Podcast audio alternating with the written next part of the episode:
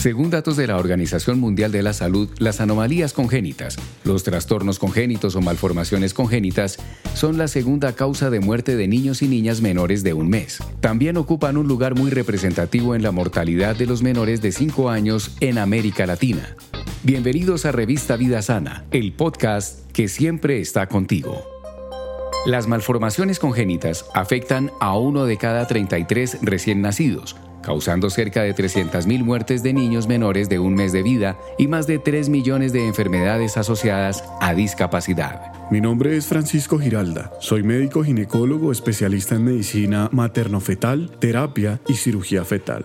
Para empezar, me gustaría explicar qué es una malformación congénita. Esta es una alteración física o anatómica que ocurre durante el periodo de formación del niño en el útero materno y puede comprometer diferentes órganos, sistemas o partes del cuerpo, lo cual da lugar a la aparición de enfermedades graves, condiciones discapacitantes o incluso la muerte. La prevalencia de malformaciones congénitas es del 1 al 2% en la población general las áreas más afectadas son el sistema nervioso central, el sistema cardiovascular, el riñón y el tracto urinario. Las más frecuentes son las anomalías congénitas del corazón y los grandes vasos, el labio leporino, el pie sambo y la displasia congénita de cadera.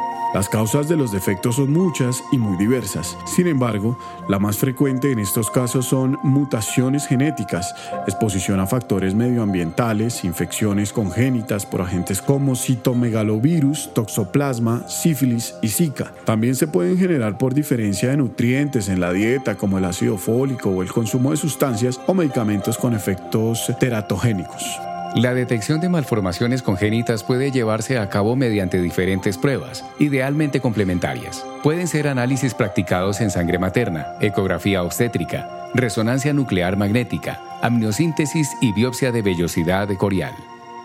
Las pruebas de sangre se llevan a cabo en combinación con la ecografía obstétrica y son más utilizadas para la identificación del nivel del riesgo de malformaciones para la confirmación del diagnóstico. No obstante, es necesario realizar exámenes complementarios.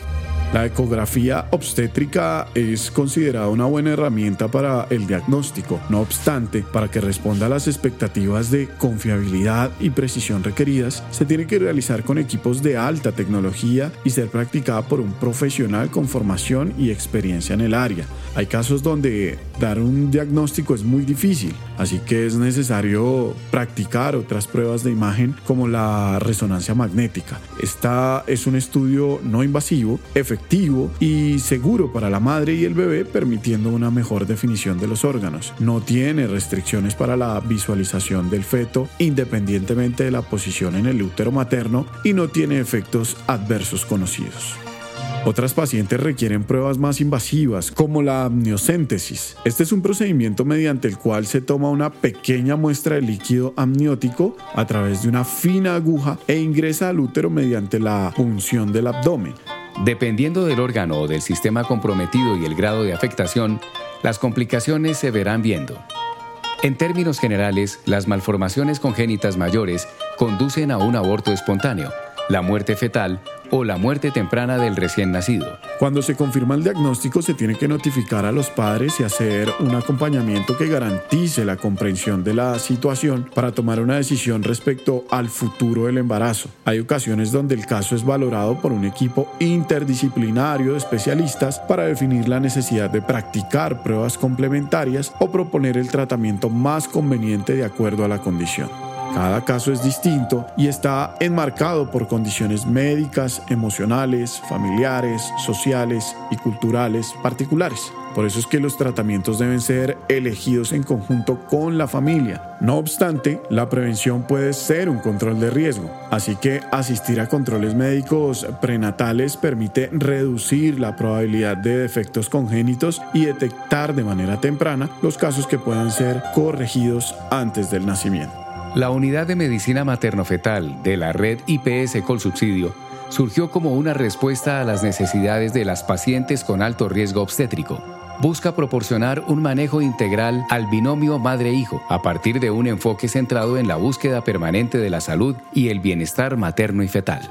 Gracias por acompañarnos en otro episodio de Revista Vida Sana. Este capítulo se basó en el artículo publicado en nuestra revista www.revistavidasana.fm, Malformaciones congénitas. Nos vemos en una próxima ocasión.